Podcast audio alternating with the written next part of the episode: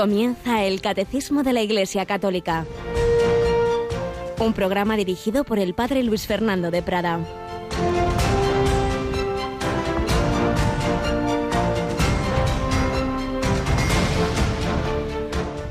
Dijo Jesús a sus apóstoles, Id y proclamad que ha llegado el reino de los cielos.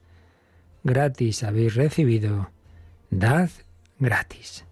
Alabado sean Jesús, María y José. Muy buenos días, muy querida familia de Radio María, en este 9 de julio de 2020. Y aquel que ha cumplido esta palabra, Jesús, en la hora de su muerte, le dirá, Siervo bueno y fiel, pasa al banquete de tu Señor. Pues es lo que creemos que ocurrió ayer con Emanuele Ferrario, un benemérito laico italiano, al que podemos y debemos considerar realmente la persona clave en el inicio de Radio María. El fundador de Radio María fallecía ayer tras una vida totalmente consagrada a la Virgen María y a extender el Evangelio, como acabamos de oír que dijo Jesús a sus apóstoles, id y proclamad que ha llegado el reino de los cielos, una pequeña semilla que fue una emisora parroquial en un pueblecito cerca de Milán, que había iniciado el párroco de ese pueblo, pero que un tiempo después este laico que acababa de quedarse viudo y que había estado en un santuario mariano y que había sentido que la Virgen le pedía colaborar en la evangelización del mundo, sintió que era la manera de colaborar, ayudar en esa parroquia, ayudar a esa emisora. Y pronto vio que no bastaba que fuera una emisora parroquial, sino que era algo llamado a extenderse en principio por toda Italia. Y ya es cuando propiamente, separándose del proyecto inicial, amistosamente, pues surge la Asociación Radio María, se extiende por toda Italia y al cabo de los años sacerdotes que estudian en Italia ven lo bueno de Radio María, empieza a extenderse por el mundo. Se funda la Familia Mundial de Radio María. Su primer presidente, Emanuele Ferrario, con inmenso amor a la Virgen, con inmenso amor a la Iglesia, a la evangelización, quería llevar al mundo entero la radio y precisamente en sus muchos viajes a África, la que amaba mucho, en el último viaje que hizo, pues contrajo la malaria y desde entonces ya su salud cayó mucho y finalmente ayer el Señor lo llamó a su presencia y estamos seguros de que la Virgen María, la que tanto quería, pues le habrá llevado a Jesús. Yolanda Gómez, que tenemos aquí con nosotros. Buenos días, Yoli. Muy buenos días, padre. Tú también lo has conocido, ¿verdad? Sí, sí, sí. Aquí ha venido muchas veces, sobre todo en los comienzos de Radio María, pues vino muchas veces don Emanuel, eh, en la maratón también. Y bueno, siempre eran palabras de ánimo, una persona muy trabajadora, muy espiritual, se la veía muy recogida también, eh, pues rezando en la capilla. Bueno, pues mucho hemos aprendido de él también. Y, eh, y quería muchísimo Radio María España. Él sabía además que no fueron fáciles los comienzos, que hubo algunos momentos también especialísimamente muy, muy, muy difíciles. Y los últimos años él estaba encantado, feliz con Radio María y decía, esto está dando fruto, porque ha habido sufrimiento. Cuando hay cruz, hay fecundidad. Pues vamos a pedir a todos los oyentes de Radio María, porque si ahora mismo nos están escuchando, si ahora mismo existe Radio María en España y en el mundo entero, es porque este hombre se consagró a ello. No, no, no escatimó medios. Él tenía una empresa, no tiene nada que ver, productos lácteos, todo lo dejó, todo para la evangelización, no buscó nada para sí y se llevó bastantes disgustos. Él hablaba mucho de la humildad, porque claro, viajar de aquí para allá y presentar el proyecto a tantos lugares, a tantos obispos que no siempre al principio entendían mucho, cada vez luego ya se ha ido viendo pues los beneficios de esta radio, pero no siempre, sobre todo al principio, pues, pues el pobre tuvo sus disgustillos. Bueno, pues vamos a encomendarle, vamos a pedir que se unan con nosotros, vamos a rezar Padre Nuestro, el Ave María, Vamos así a pedir unos por otros que nuestros oyentes, pues eso, si pueden escuchar esta radio es gracias a que este hombre se olvidó de sí y se entregó a la evangelización a través de las ondas. Vamos a ser agradecidos y a encomendarle a nuestro Padre y a nuestra Madre, a quien tanto Él quería. Padre nuestro que estás en el cielo, santificado sea tu nombre Venga a nosotros tu reino, hágase tu voluntad en la tierra como en el cielo. Danos hoy nuestro pan de cada día, perdona nuestras ofensas, como también nosotros perdonamos a los que nos ofenden. No nos dejes caer en la tentación y líbranos del mal. Dios te salve María, llena eres de gracia, el Señor es contigo. Bendita tú eres entre todas las mujeres, y bendito es el fruto de tu vientre, Jesús. Santa María, Madre de Dios, ruega por nosotros pecadores, ahora y en la hora de nuestra muerte. Amén. Gloria al Padre y al Hijo y al Espíritu Santo. Como era en el principio, ahora y siempre, por los siglos de los siglos. Amén. Sagrado corazón de Jesús. En vos confío. Inmaculado corazón de María. Sed la salvación del alma mía. San José, todos los ángeles y santos de Dios. Rogad por nosotros. Dale, Señor, el descanso eterno. Y brille para ellos la luz perpetua. Descansen en paz. Amén.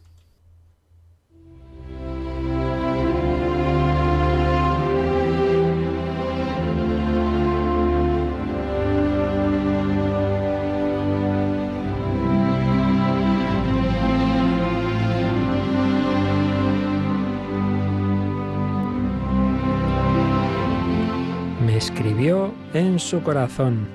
Vida y misión del padre Bernardo de Hoyos.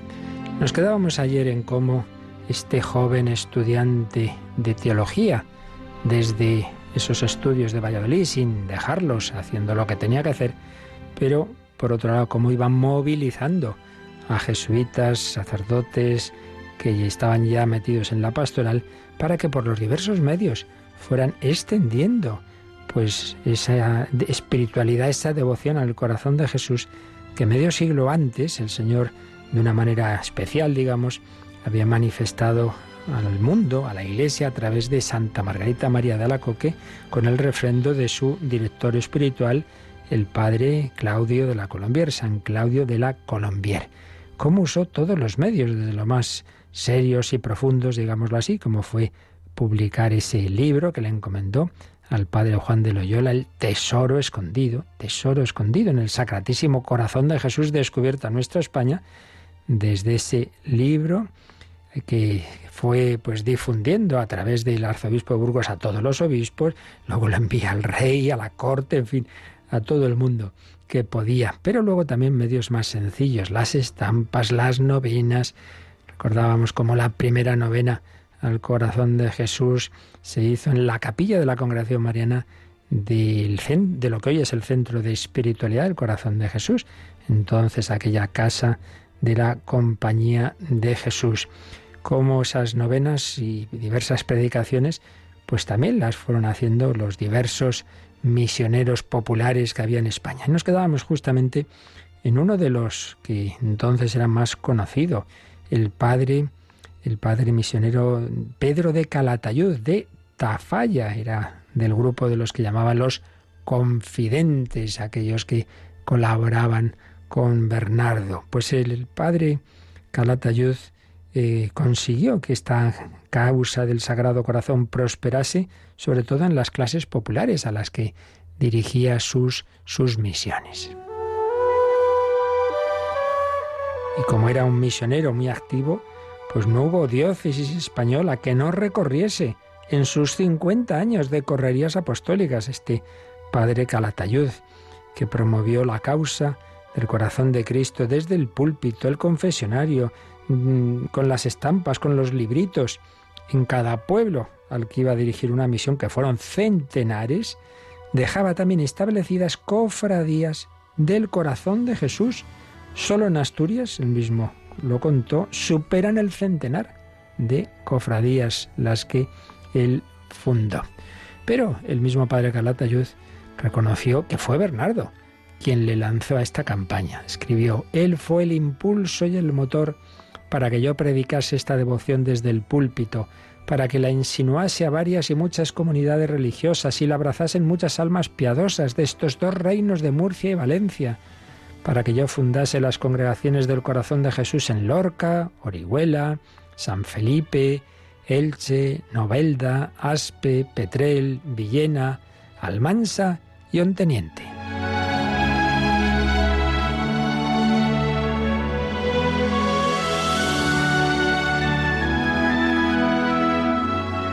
Y es que seis años antes, una vez que pasó por Villagarcía de Campos, el padre Calatayud había conocido al que en aquel momento era todavía novicio, Bernardo de Hoyos.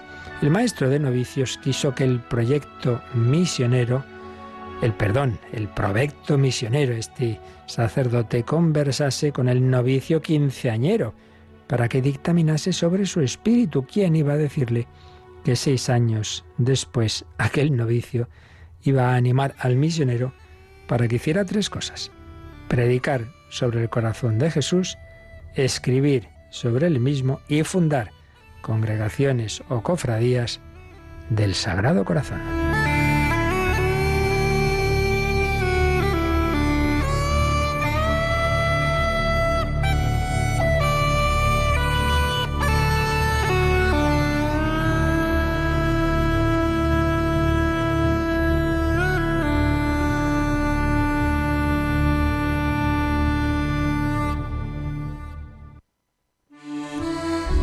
Pero entre tanto, claro, pues iba acercándose el momento de la ordenación sacerdotal de Bernardo. No nos olvidemos de que estaba estudiando la teología en Valladolid con ese fin. De hecho, dos compañeros de curso de Bernardo, Francisco Mucientes y Manuel Pereira, pues ya iban a ordenarse, porque era la costumbre, y creo que sigue siendo, que los estudiantes de teología jesuita se ordenaban todavía eh, antes de acabar, ya en el último curso de teología, el cuarto curso de teología que acababan de comenzar, pues ya lo hacían ordenados sacerdotes. Pero Bernardo no podía, ¿por qué?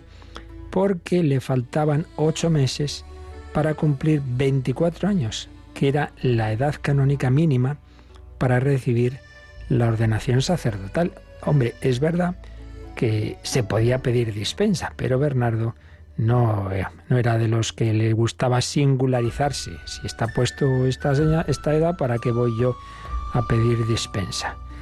¿Y para qué eh, hacer gastos de secretaría, escribir cartas, tal y cual? Con lo cual, pues él se cayó. Pero alguien le debió decir al padre provincial, que había sido el primer maestro de novicios de Bernardo, que valía la pena que ese joven tan extraordinario se ordenase cuanto antes. El provincial se lo dijo al, al superior, al rector de esa casa de Valladolid donde vivía Bernardo, el, San Ambrosio, ese superior que era el padre Rábago. Le comunicó que era su voluntad que el hermano Hoyos se ordenase este año de sacerdote. Y entonces Bernardo ya comienza la preparación espiritual inmediata para el sacerdocio el 14 de septiembre de 1734. 14 de septiembre, como sabemos, fiesta de la Santa Cruz. Y en ese inicio de curso, Bernardo sintió una especial llamada para fijarse sobre la cruz y la corona de espinas que adornaban el corazón de Jesús. Bernardo entendió esto, así escribió. Jesús quería darme a gustar la corona de espinas que ciñe su corazón. Y así fue, porque su alma, pues que tantas luces había tenido, volvió a ser anegada, como en otras épocas anteriores, en un mar de penas, sumergida en un abismo de amargura tal, decía, que muchas veces me hubiera quitado la vida si el Señor no me hubiera dado fuerzas. Fijaos, sentía tal tristeza, tal amargura, que experimentó lo que le pasa a la persona muy deprimida, que, que le vienen tentaciones de suicidio. Me hubiera quitado la vida si el Señor no me hubiera dado fuerzas. Pero en esa misma tristeza mortal y angustia encontraba tanto consuelo que no quisiera por todo el mundo apartar de los labios ese vaso de amargura. Bueno, pues es que era realmente la preparación que Jesús estaba haciendo de su sacerdote, asimilándole a él y haciéndole gustar el mismo trago amargo que él quiso gustar para salvar a los hombres. Bueno, pues ya seguiremos el próximo día viendo cómo tras esta preparación, pues finalmente, en efecto, Bernardo llegó a ordenarse sacerdote de Jesucristo.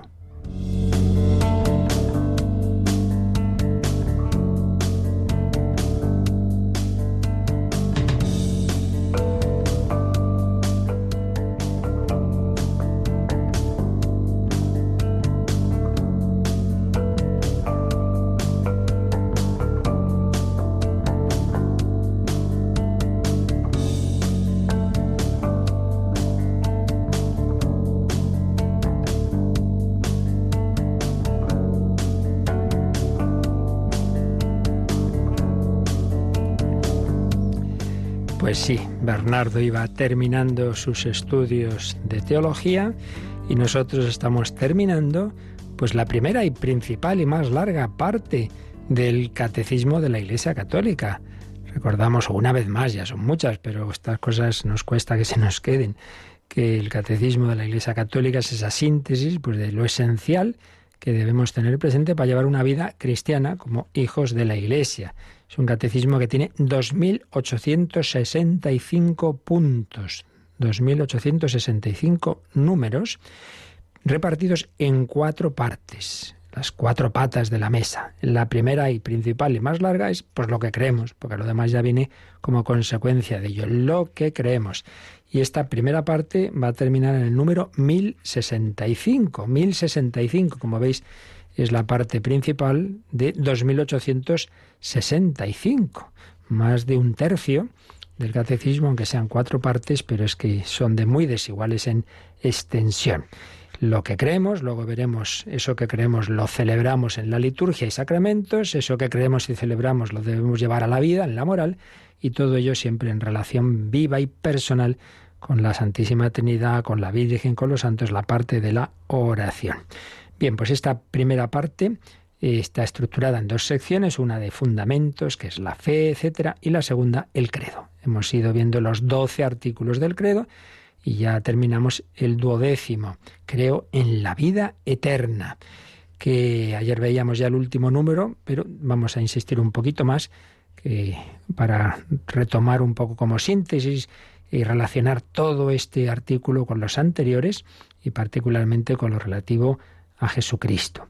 Y luego ya nos quedan los números de resumen de este artículo 12 y, y el amén, porque el credo, pues como tantas oraciones de la Iglesia, termina con el amén y ya veremos pues realmente la profundidad que hay en ese amén. Pero bueno, no corramos. Vamos a releer primero lo que ayer leíamos, el número 1050, Yolanda.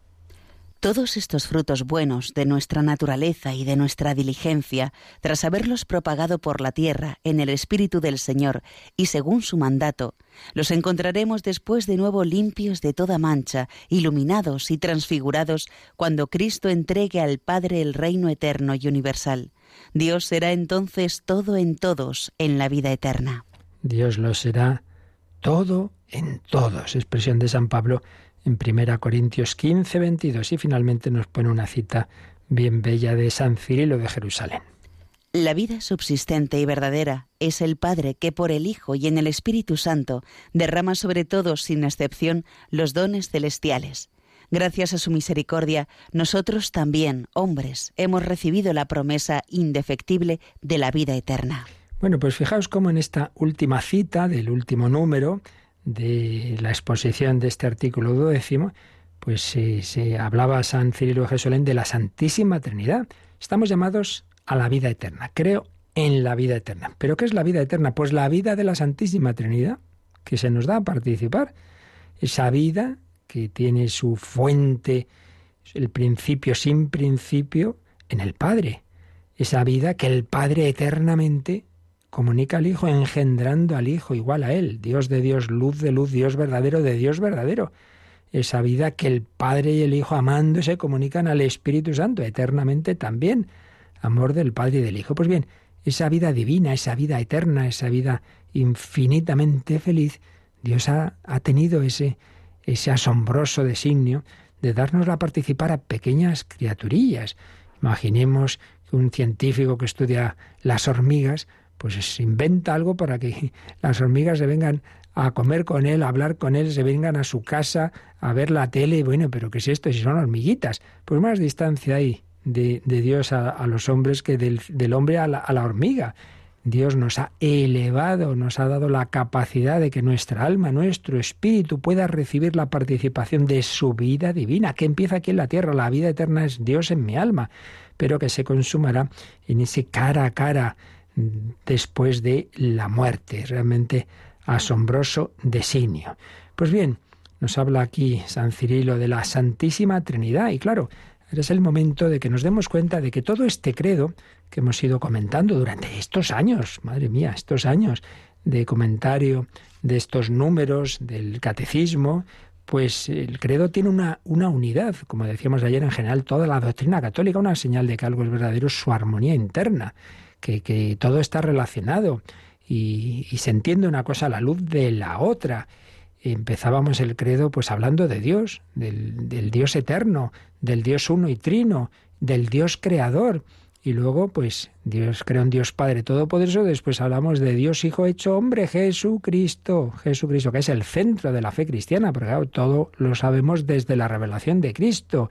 Él nos ha revelado a Dios, quien me ha visto a mí ha visto al Padre, y al hombre, que es el hombre, cómo debe ser el hombre. Ahí tenéis al hombre. Cristo revela al hombre al propio hombre el Padre, el Hijo y el Espíritu Santo que nos han enviado el Padre y el Hijo y que mueve a la Iglesia que Cristo ha fundado y que pues va, nos va a dar esa consumación de todo en la comunión de los santos y en la vida eterna, que incluye la resurrección de la carne. Esto es lo que hemos ido viendo en el credo. Pero vamos a decirlo con palabras mucho más profundas, gracias a la conclusión que ponía en su escatología cristiana, José Rico Pavés, hemos citado en varias ocasiones, pues esta síntesis escatológica, esta síntesis teológica, y ahora eh, resumimos la síntesis de la síntesis que hacía en este libro, pues donde nos ayuda a relacionar un poquito todo y particularmente, como digo, desde Jesucristo. El misterio de Cristo ilumina la realidad humana.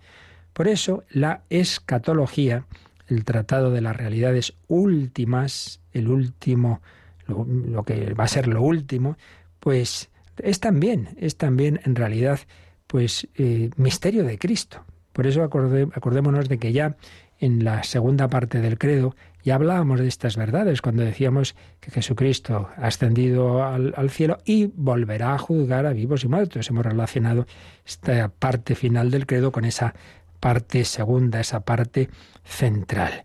Todo el discurso cristiano, toda la reflexión cristiana sobre el más allá, se apoya en el acontecimiento central de la salvación y de la fe cristiana. ¿Cuál es ese acontecimiento central? El misterio pascual.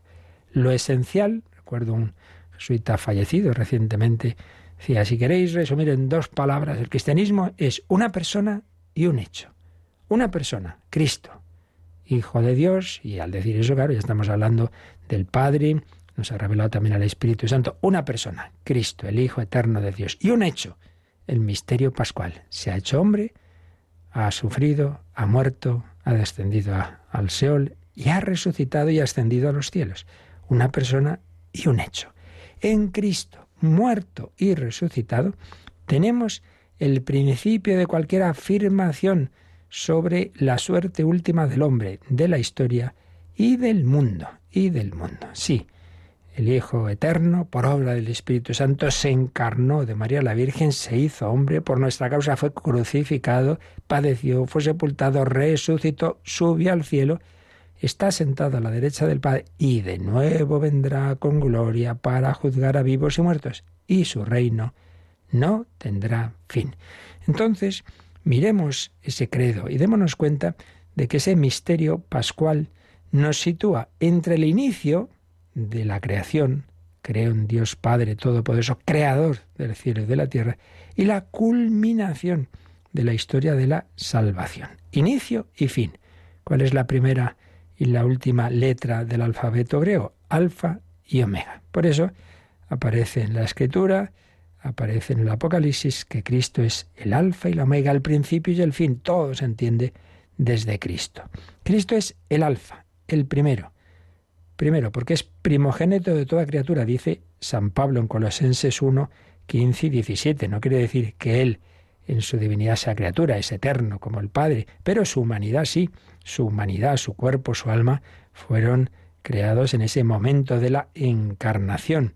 Pero cuando habla San Pablo de primogénito de toda criatura, quiere decir que todas las criaturas estamos en relación con Él. Todo ha sido creado por Él y para Él. Pero también dice que es primogénito, primicia de los que murieron. En 1 Corintios 15, 20. ¿Por qué? Porque es el primero que ha resucitado de esa manera gloriosa y nuestra resurrección, la resurrección del cristiano será precisamente pues participación de esa resurrección de Cristo. Cristo es el primero, primogénito de toda criatura, primogénito de los que murieron. Segundo, Cristo es el último, la omega, porque todo ha sido creado para Él y porque vendrá al final de los tiempos. El que vino escondidamente, humildemente, en Nazaret y nació en Belén, vendrá a la luz de todo el mundo. Vendrá con gloria, con sus santos ángeles. Vendrá, volverá. Ven, Señor Jesús. Cristo es el alfa y la omega. Así pues, creación y redención. Dos momentos de una única historia. Ambos momentos tienen a Cristo en el centro, principio y fin. Y ahora, esta historia, ¿quién la dirige? Pues el Espíritu Santo que nos ha enviado el Padre y el Hijo.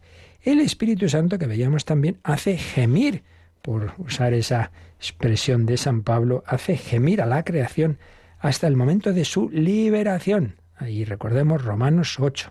Y también hace clamar a la Iglesia, ven Señor Jesús. El Espíritu y la esposa dicen, ven, sí, ven Señor Jesús.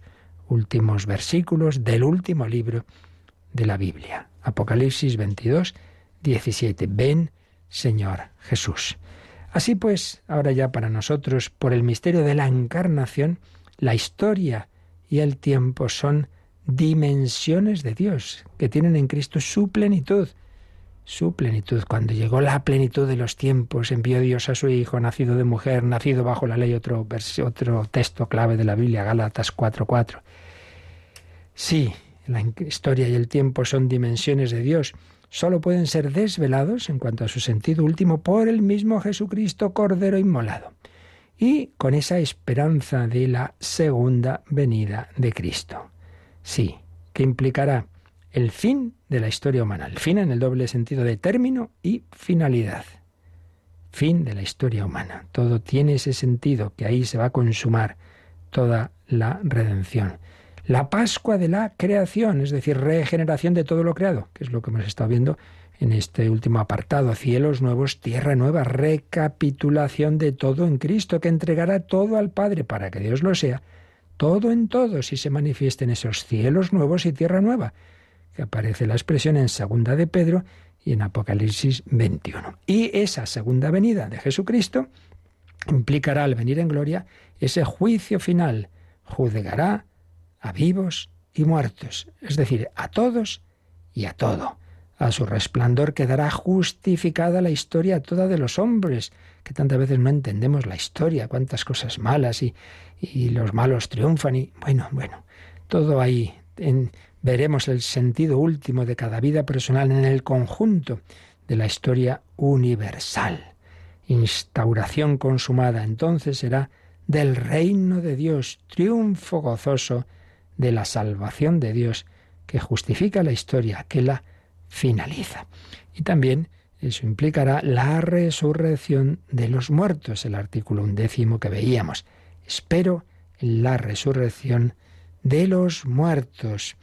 Una resurrección que se refiere a todo el hombre. Nosotros no solo creemos en la mera inmortalidad o pervivencia espiritual, como, como en tantas religiones, no solo creemos que también, claro, que al morir subsiste el yo humano, que llamamos el alma, carente, entre la muerte y el final de la historia carente del complemento de su cuerpo, en esa etapa que llamamos escatología intermedia, pero esperamos que se complete nuestro ser con la resurrección de la carne, de la carne, con nuestro cuerpo, el mismo, aunque no lo mismo, porque será un cuerpo transformado, glorificado, modelado por el amor.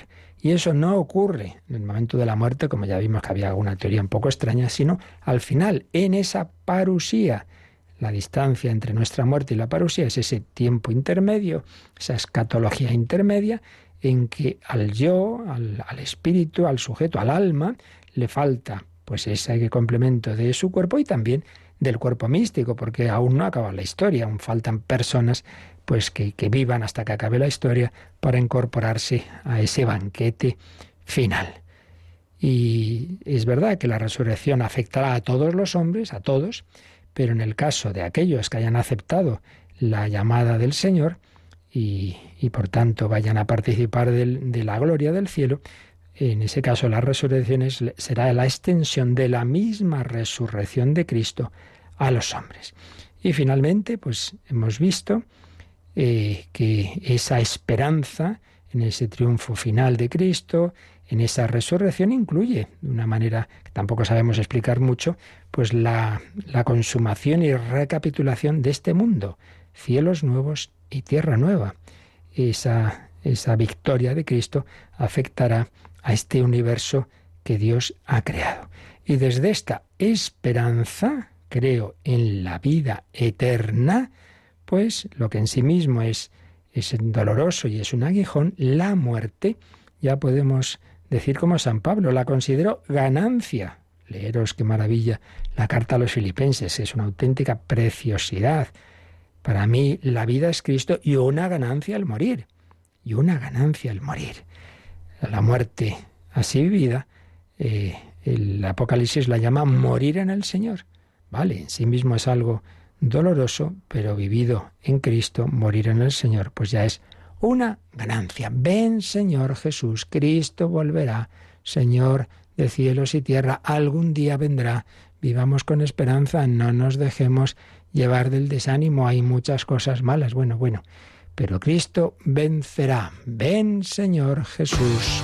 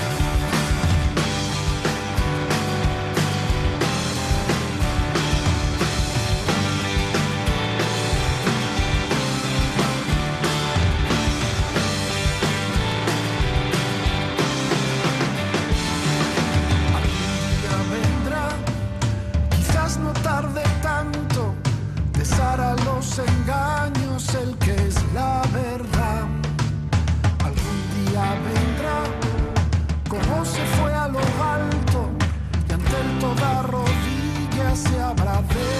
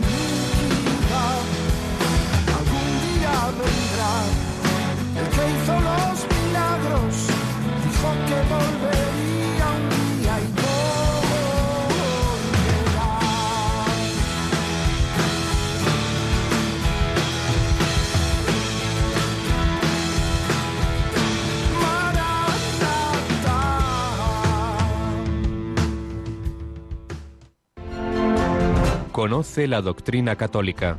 Escucha el catecismo de martes a jueves de 8 a 9 de la mañana y los sábados a la misma hora profundizamos en los temas tratados en el programa En torno al catecismo. Algún día vendrá Maranata, ven, ven Señor Jesús, llamados a la vida eterna. Bueno, pues ya vamos a esta parte de recapitulación final, de resumen de todo lo que hemos ido viendo durante meses en esta exposición de la escatología católica.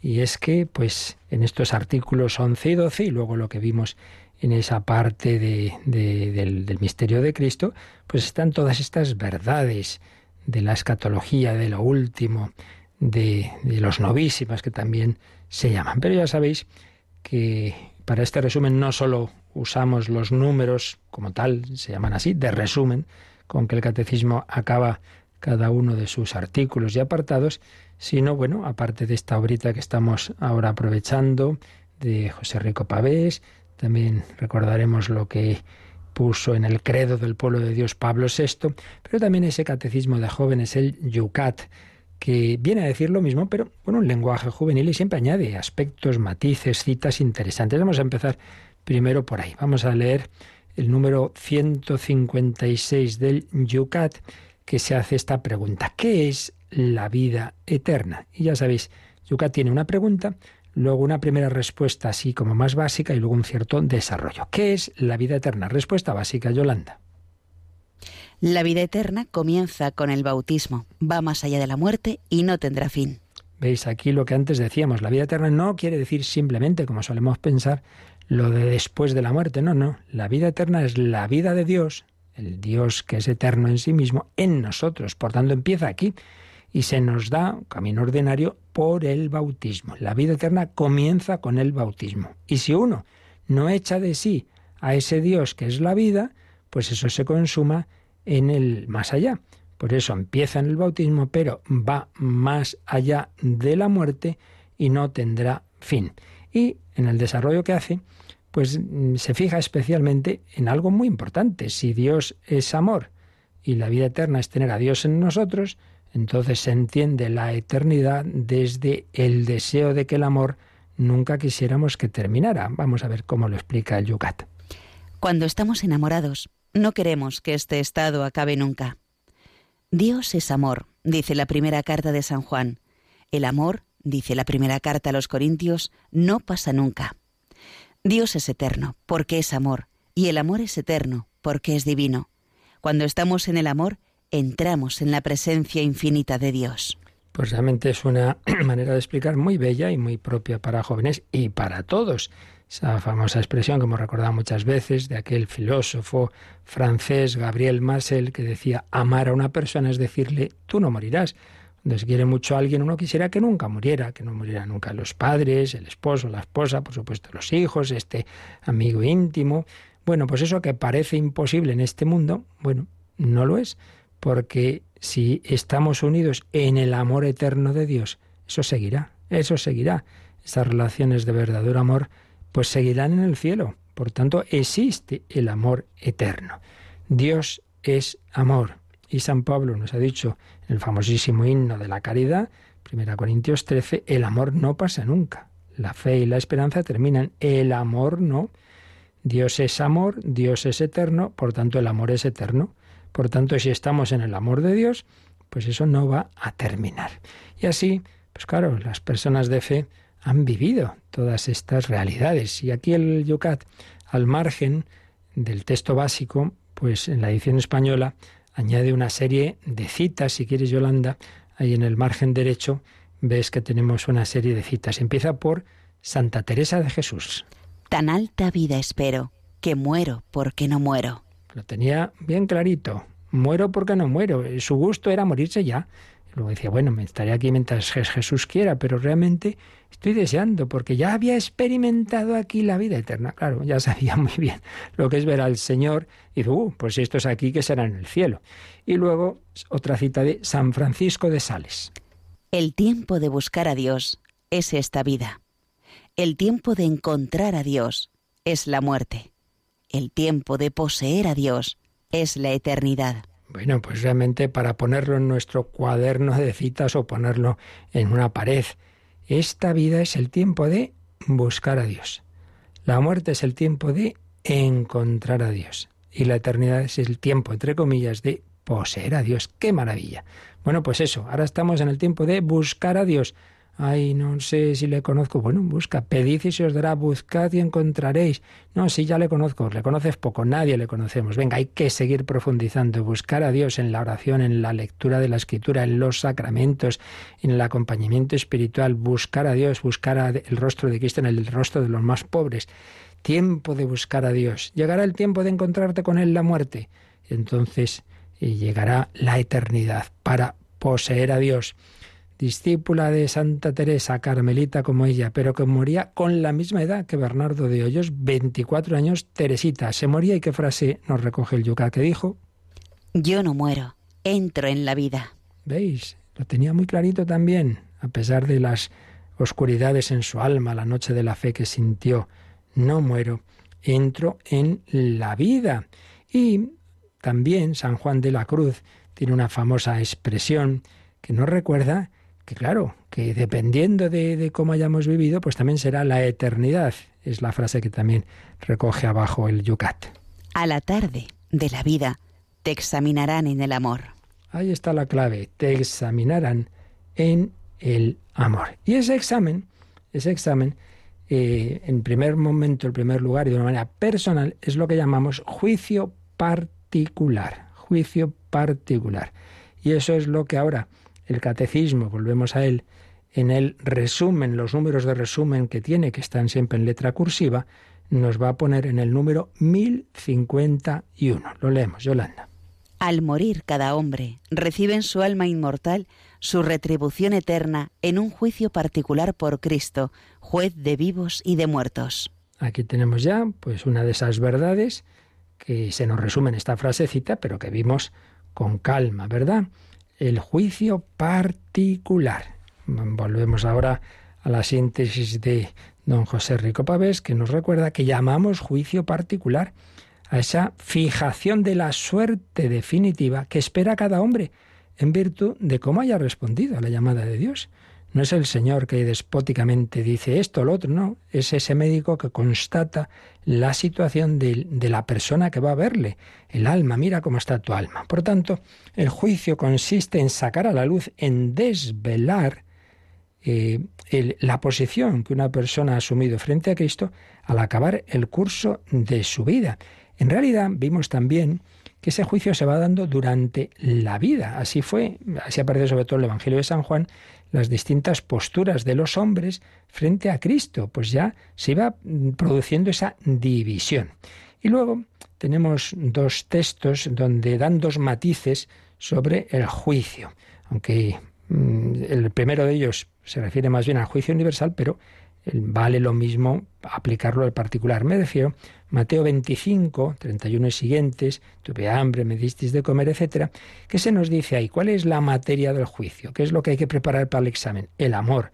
El amor al prójimo. Pero claro, el amor al prójimo porque en él está Cristo. Tuve hambre y me disteis de comer a mí. En cambio, en Juan 3, 17 y 19, pues ahí en cambio lo decisivo es creer o no en el Señor. Bueno, ¿qué se nos viene a decir? En el fondo es lo mismo. Lo que se viene a decir es que lo decisivo, lo decisivo es la posición que el hombre asumido frente a Cristo, ese Cristo en el que crees personalmente y ese Cristo presente en los demás. Hay que reconocer a Cristo en los hermanos para que luego Él nos reconozca en ese juicio particular y luego en ese juicio final. Por tanto, juicio particular. Bueno, vamos a ver de nuevo el Yucat. Eh, el juicio particular, pues eh, nos lo resume también en el número 157. 157 del Yucat se hace esta pregunta. ¿Seremos llevados a juicio después de la muerte? Primera respuesta, Yolanda. El llamado juicio especial o particular tiene lugar en el momento de la muerte de cada individuo.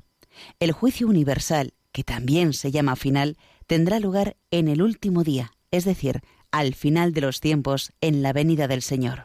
Pues ahí tenemos claramente esa diferencia. Juicio especial, personal, particular es cuando morimos, pues ese momento de encontrarnos cada uno con Dios. Y en cambio el juicio universal es juicio final, porque tendrá lugar en, esa, en ese momento final, que del que hemos estado hablando antes, cuando vuelva el Señor Jesús. Y desarrolla luego un poquito el Yucat ese juicio particular. Al morir, cada hombre llega al momento de la verdad. Ya nada puede ser eliminado o escondido, nada puede ser cambiado. Dios nos ve como somos. Llegamos ante su juicio, que todo lo hace justo, porque si hemos de estar en la cercanía santa de Dios, solo podemos ser justos, tan justos como Dios nos quiso cuando nos creó. Quizá debamos pasar aún por un proceso de purificación. Quizá podamos gozar inmediatamente del abrazo de Dios, pero quizá estemos tan llenos de maldad y odio, de tanto no a todo, que apartemos para siempre nuestro rostro del amor de Dios. Y una vida sin amor no es otra cosa que el infierno. Pues ya veis qué manera tan existencial el Yucat expresa lo que hemos ido viendo también en estas semanas. Ese momento en que la luz ilumina a cada persona entonces esa persona ve su propia verdad que tantas veces no hemos querido ver, no hemos querido pensar, no hemos querido examinarnos no hemos querido confesarnos y ahí lo vemos y veremos esa situación.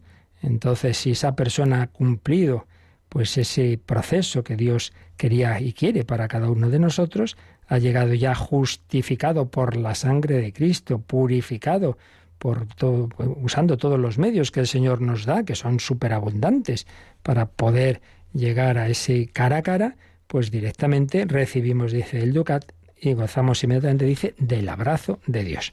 Si todavía el alma no está del todo preparada, pues nada, hay más remedio, hay que, hay que recuperarse un poquito, hay que, hay que sanarse, y ese es el purgatorio. Pero nos ha dicho también, quizá estemos tan llenos de maldad y odio, de tanto no a todo, que apartemos para siempre nuestro rostro del amor de Dios. Y una vida sin amor no es otra cosa que el infierno. De esta manera nos ha expresado el Yucat que de ese juicio particular salen tres posibilidades, el cielo, el purgatorio y el infierno. Todo ello solo para el alma, porque repetimos, el cuerpo queda aquí en la espera de la resurrección, en la espera de la resurrección. Es pues el primer punto que nos resume el catecismo de lo que hemos ido viendo de la vida eterna.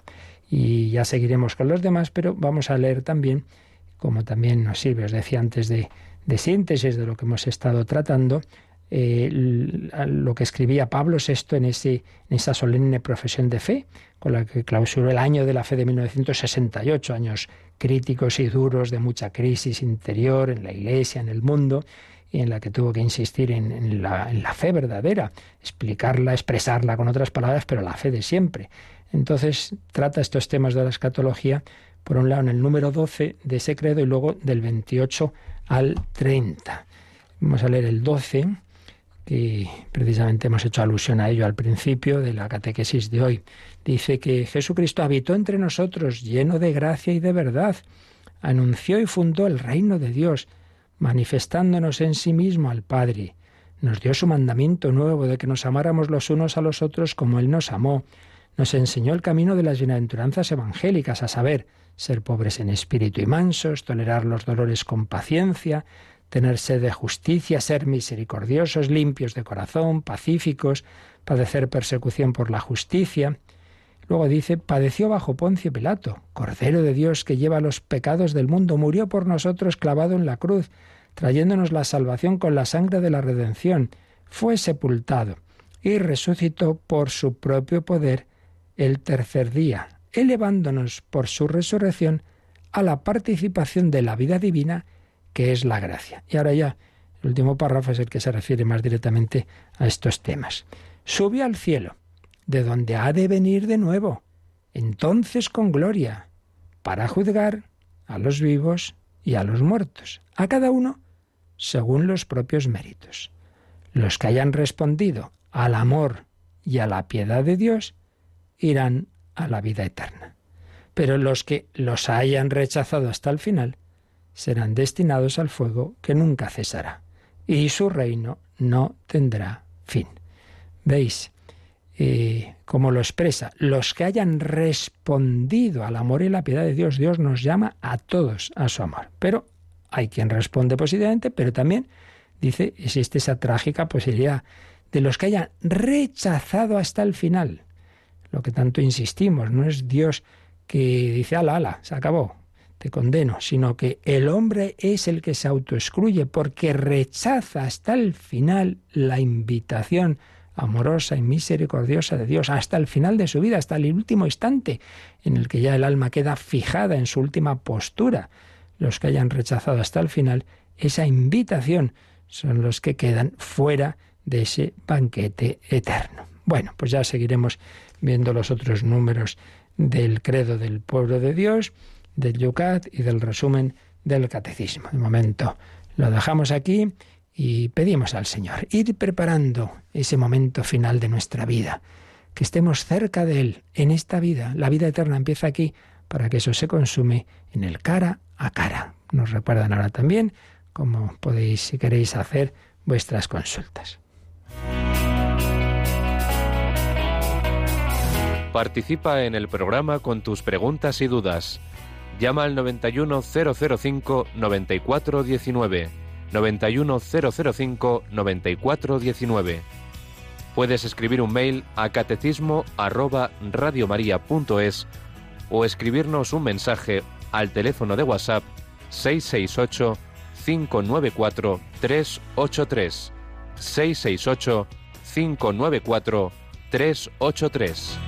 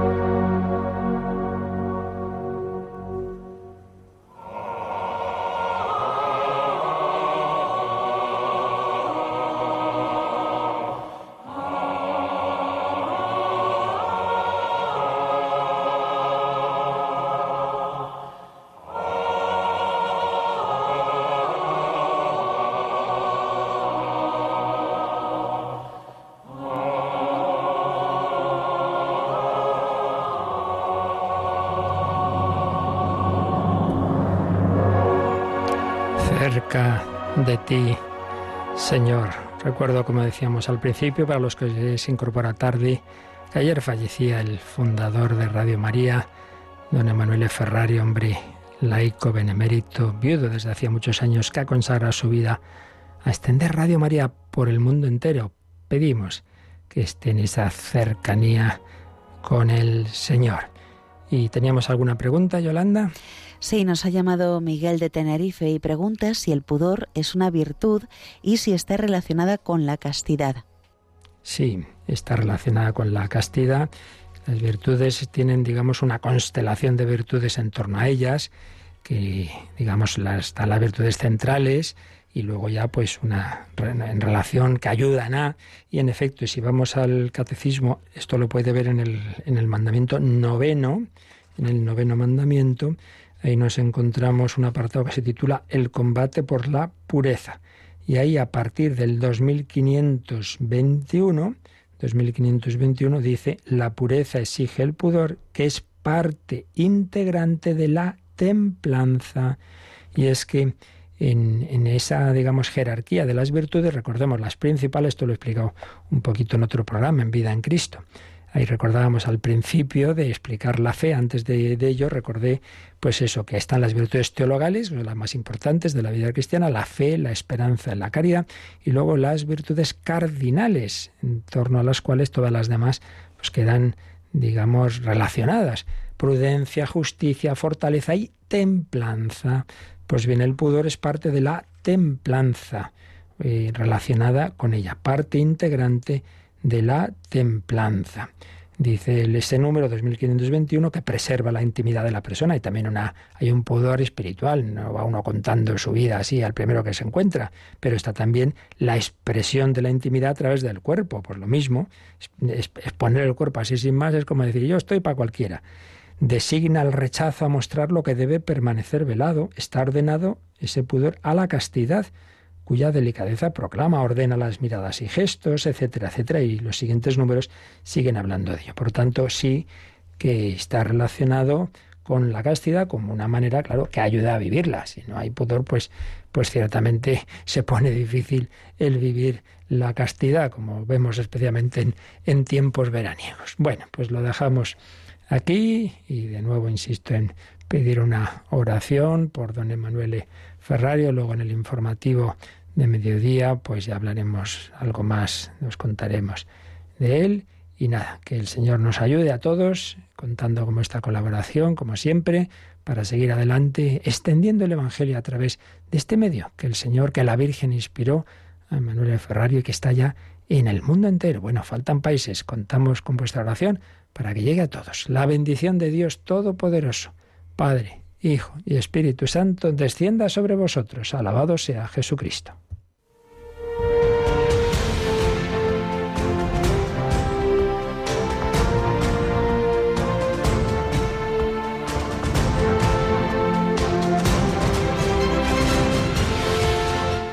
Han escuchado en Radio María el Catecismo de la Iglesia Católica, un programa dirigido por el Padre Luis Fernando de Prada.